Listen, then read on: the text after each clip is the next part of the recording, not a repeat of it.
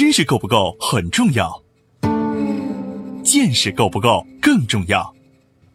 在知识爆炸的全球化时代，用见识导航，将知识转化为创造的力量。从中国到日本，从日本到美国，从美国到联合国，两位日本大学教授，三十多年海外经历，三百六十个日本行业观察。王礼华、陈立行对话日本社会各界成功华人创业者，从微观出发，为您解读各行业小题做大的智慧源头。对话日本三百六十行，发现小题做大的非凡智慧。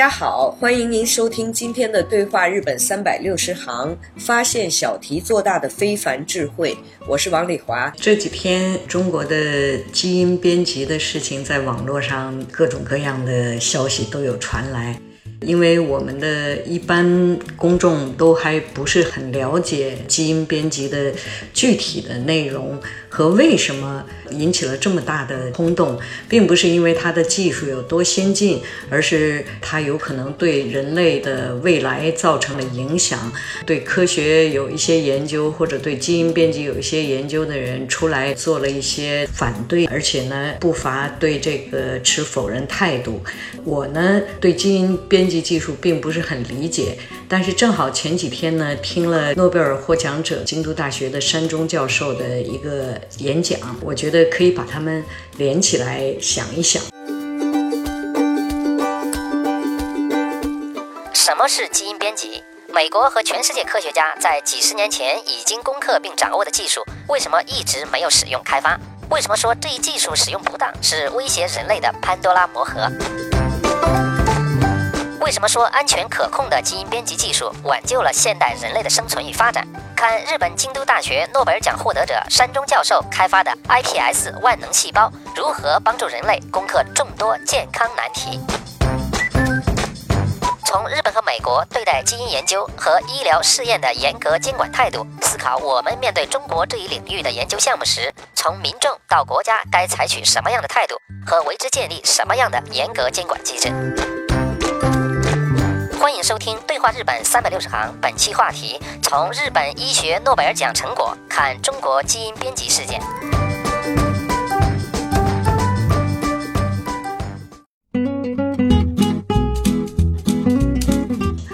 比如说，山中教授说他为什么转而研究基础医学？实际上，他以前是一个临床大夫。他在当医生的时候，八八年，他的父亲得了这个 C 型肝炎，在日本叫 C 型肝炎。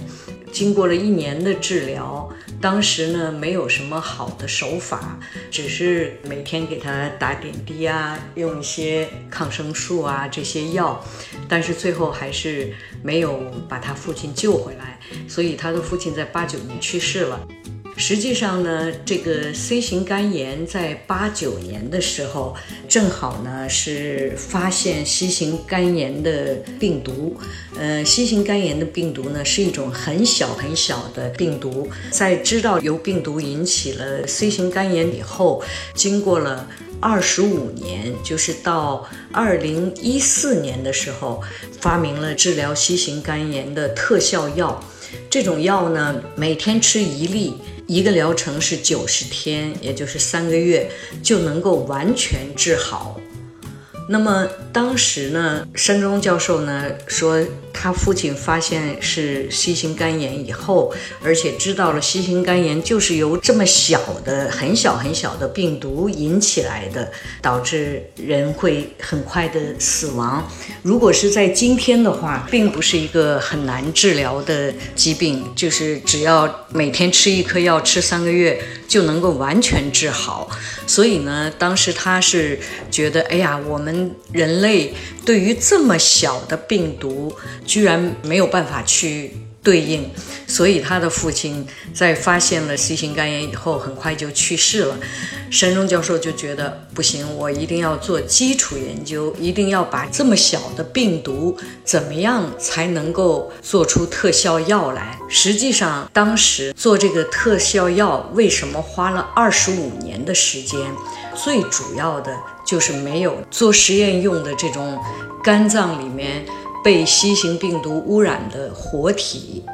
找不到这样的，比如说有得了这个病的人死去了以后再拿出来的话，他也一定要捐体，所以呢也不一定都能拿得到。即使拿得到，他已经死亡了，那么他的病毒的现象和活着的人患有 C 型肝炎的这个状况是不一样的。所以呢，为了要做这种药，需要实验用的肝脏活体。那么根本就做不到，才花了二十五年的时间，终于研究出来了这种新型的药。实际上，这个病毒如果是有活体的肝的体，一直做实验的话，应该是很快就能够找到对应这种病毒的药。但是就是没有这个条件。实际上，当时美国已经用胚胎，也就是单细胞的胚胎来做这种。基因编辑可以让它生成需要的人体细胞。就可以培养出来，因为细胞本身它是从胚胎的时候是一个单体，就像最早也是，就是地球上没有生物的时候，最早应该是单体细胞，像胚胎一样，没有确定生长的方向的时候是单体细胞。那么人类的胚胎就是这样的单体细胞，所以它经过跟精子合成了以后，它才能够变成人，变成人体的各个不同部位的细胞。那么这种实验，如果是拿胚胎去做的话，就很容易。当然，我们说的容易是大体上哈，肯定还是有很复杂的这种操作的哈。当时美国。包括这种宗教系的人和政府系的人，就强烈反对用胚胎来做基因编辑，就等于是把这个胚胎基因编辑以后，做成你需要是什么样的东西，就可以做成什么样的东西，甚至是可以把它直接做成人或者动物，因为这是在超过人类的伦理能够承受的，因为很难说用胚胎制造成什么样的东西。所以呢，这个工程就放下了。当时呢，山中老师呢在美国做研究，他在做研究的时候呢，就认为，如果是胚胎细胞，那么从伦理上来讲，超过了界限了。那么，如果是用其他的，比如说皮肤上的细胞，皮肤每天都在死亡很多细胞，又生成很多细胞，那么用这种不涉及到无法控制的操作出来的这种东西的话，用这个皮肤的细胞是不是能够做到？因为现在很多人，比如说需要换肝脏、换心脏。或者是说刚才说的用这种里面包括病毒的一些脏器，那么来做什么样的药的试验？这样的话就可以做成你需求的细胞，把这些细胞培养成，比如说肝脏的活体，或者是其他的活体。实际上，嗯，山中老师发明的这个 iPS 细胞，也就是一种万能细胞。过去在美国用胚胎来做这个细胞的时候，就是叫做万能细胞。山中老师参与到这些项目，实际上他已经就是可以做出来了，但是呢，就是不做了，不能做。全世界都对这个领域。进行了限制，所以不能做了。那么山东老师呢，就想用皮肤的细胞来做皮肤的细胞，它已经生成皮肤细胞的这种基因构成了。那么山东老师做的是什么呢？就是把这个还原。就是它生成的是皮肤的细胞，那么能不能把这个皮肤的基因呢，把它还原回去，把这个细胞呢还原到单细胞，然后再用这种单细胞加入一些其他的基因技术，让它生成其他的生体。比如说，现在已经很多地方都在用 iPS 细胞在做实验。比如说，日本批准可以做的最早的细胞实验是这个老年性的眼睛的老年黄斑。就是老化了以后的视网膜会最后可能引起就是看不到了。那么用这个 IPS 做出新的视网膜，换掉它过去的长了老年性黄斑的视网膜。当然，很多医学的专业上的知识我一点都没有，所以呢，呃，也可能说的不是很准确哈。我是听了山中老师讲演的时候这么理解的。那么他做的这种 iPS 细胞，实际上就是一种万能细胞，对人类在需求这些细胞活体的时候起到非常大的作用，而且不超过人类的伦理范围。山中老师发明的 iPS 细胞对人类带来很大的好处的技术，才能获得诺贝尔奖。在日本，因为我跟医学部的一些共同研究，跟他们打交道比较多。比如说，我在跟医学共同做的项目里，跟我一起做共同研究的医生就跟我说，他呢跟这个有一定年龄的老年人看病的时候，要给他讲嘛，你的病是怎么回事，或者是说需要动手术。那么在说明的时候，老年人的理解力、理解的时间就花的要比一般要长，因为。在比如说门诊的时候，外面排了很多人，那么怎么样缩短时间，而且又要让老年人理解的很深刻，用什么方法能够解决这个问题？就是我和这个医生为了解决这个问题，用了很多手法，比如说用动画视觉型的，把他要做手术的全过程，或者是他内脏里的一些位置关系、病状关系，用视觉化手法来表现出来。老人就更容易理解。那么我们做出了这个东西以后，需要给老年人在看病的时候用，就是要检测。如果是真的这个时间缩短了，老年人又理解的很深刻，比那个光是用口头说明，或者是用一些草图、用一些图片，或者是用一些模型给老人解说的时候的效果是不是不同，是不是有效？那么需要做这个检测。在日本，我们是一年以前就已经开发出来了这一套为了解说用的动画，包括用了 3D 把人体的内部的结构都讲得很清楚的这样的东西，需要给老人看。在中国，可能是做共同研究的医生，我只是给老人看一个片子，这应该是没有很大的问题的吧。但是在日本，因为我是在大学医学部的附属病院、附属医院里面，那么这些医生想要来检测我们做的东西是不是有效，为了做这个实验，申请这个伦理委员会审查，都花了半年时间。现在刚刚下来说同意，可以在看病的时候把这一段影像给老人看，而且是什么病的什么情况下的附加条件，非常非常严格。所以呢，涉及到医疗、涉及到伦理上的，不管是实验还是使用测试。在日本都是非常非常严格的。这一次中国的这件事情，基因编辑以为它是世界最先进的，我们国家第一个做出来的，就有些人就觉得这个是很好的事情。实际上我们在国外，尤其是跟医学部门打交道的时候，就感觉到非常可怕，因为还没有能够证明说你做出来一定就是能够不改变人的。整体的基因又能够抗病，又能就是不是全是好的地方，肯定会出现很多问题。那么这些问题怎么样才能够解决？实际上我们根本就无法预测。在国外做医疗方面的研究或者是科学研究，它不仅仅是说我先做了我就一定好。一定是是不是对人类有好的贡献，有大的贡献，一定是能够确认它是为人类是好的方面发展有效的东西，才是好的研究，才被认可。比如说能拿到诺贝尔奖。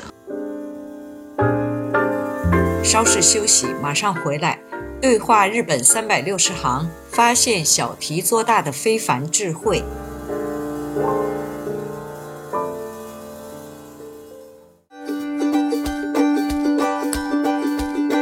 我们在日常生活中经常会听到很多商品都和诺贝尔奖有关系，真相是这样吗？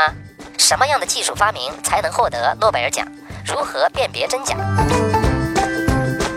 中国这次的基因编辑事件为什么会得到全世界以及国内众多科学家和医学专家的反对与声讨？这件事情告诉我们，面对科学，我们应该保持什么样的敬畏之心和实事求是的严谨态度？欢迎收听《对话日本三百六十行》，本期话题：从日本医学诺贝尔奖成果看中国基因编辑事件。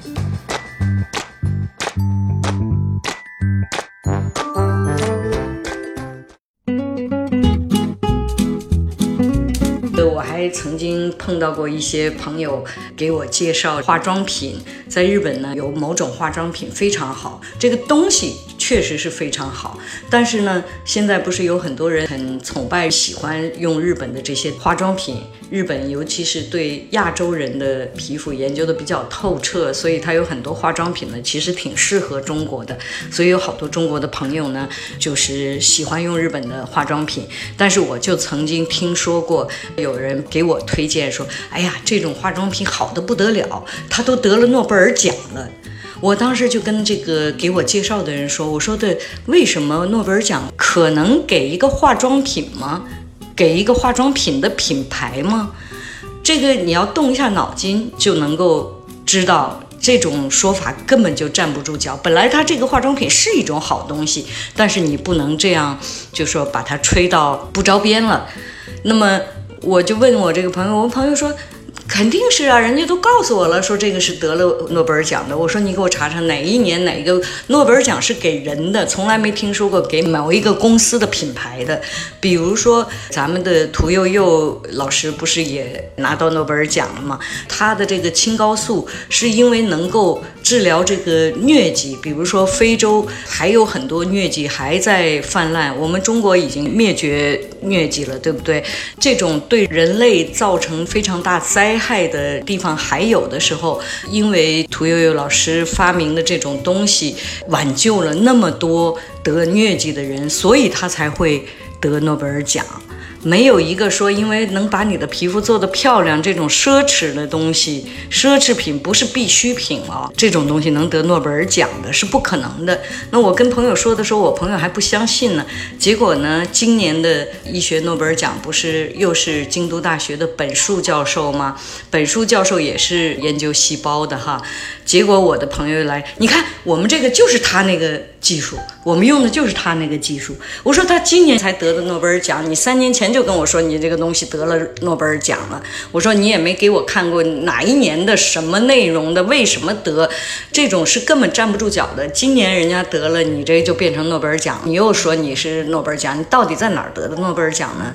其实一种好的东西不一定要挂这种虚的名，而真正的这种为人类造福的东西是不需要这样吹牛的。你比如说这个化妆品，它本身是一个好的东西，这种好的东西，如果我们你只是实实在在的说它好，说它为什么好，你要懂得它的原理，你使用过的以后这个感触，你只说这些，我都觉得你这是个好东西。但是如果你这样吹，说我是因为得了诺贝尔奖，所以这东西好，那我也不信，不可能信，对不对？所以我觉得也会有很多朋友听了这样的吹牛，心里不舒服，会有一个判断力，究竟这个东西好不好，是有一个自己的底线，自己来判断的基础。所以这一次呢，中国的这个基因编辑的技术，我也知道它的这个基因编辑技术并不是国际上最先进的，只是它。冲破了其他的这种限制，没有任何限制的情况下，直接就造人了，这真的是一个很可怕的事情。我不知道大部分人是不是都理解哈，我是这么认为的。呃山中老师做了好多解说，就是诺贝尔奖的内容，尤其是他们医学部的这种生命科学方面的东西。按说他的研究是非常复杂的，经过了几十年的研究，兢兢业业的在做。这些东西不可能在一个半小时的演讲里就是全都说得很清楚。但是我觉得我听了山中老师的讲演以后，我觉得特别有感触的，就是一个好的研究家、研究者，他能够把那么复杂的他的研究内容，能够让不是他的专业的一般的人听了也能理解，也知道他的研究的有用性，他这个研究的水平确确实高。那么，如果是你有这样的科学的水平的话，那我觉得，比如说像发表基因造人的这个也算是研究者吧。如果是他能够把为什么要这么做，而且他的做的这个经过了多少实验，用了哪些是原有的技术，哪些是他新开创的技术，这些技术能够为人类带来多少的好处，如果能把这个讲清楚，我们才能够理解你做这个是有意义的事儿，并不是说因为世界上没有我做了这个就一定是好的东西。所以我也希望通过我的自己的理解，能够为大家有一个想象的平台，用自己的理性的判断基准去想，不一定是很科学，因为我们都不是专家。但是呢，至少在这些专家能够说出来，让我们一般人也能理解到这种研究的意义。我觉得才有效，才是好的研究。而且不管它是成功还是失败，哪怕是做实验失败的，他也可能从失败中研究出好多新的好的东西。因为很多的研究都是在无数的失败基础上才成功的，并不是钻空子说现在别人都不敢做，就我敢做，我能做出来，那就是世界最好的东西。所以这是我的理解，也许比较浅显，因为具体的技术上。研究上的内容我们并不了解，但是至少没有被这项研究说服。就是从基础研究，从哪里来的技术，什么样的技术，为什么和别人不一样，为什么别人不做，是不是因为别人做不出来？其实这个因为已经有共识了，就不是做不出来，而是不做。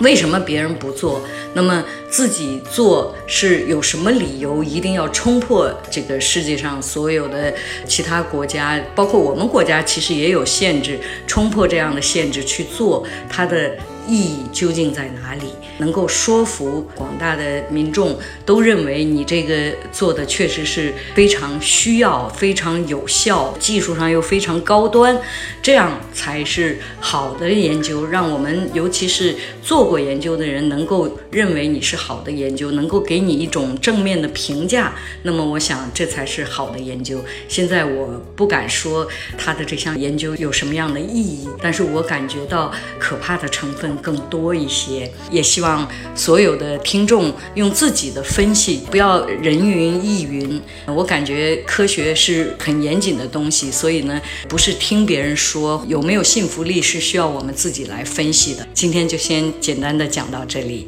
今天因为是正好根据这个基因编辑的这些消息，想起我前几天听山中老师的讲演，也希望把这些内容分享给大家。谢谢。好了，感谢你收听今天的对话日本三百六十行，我们下期再会。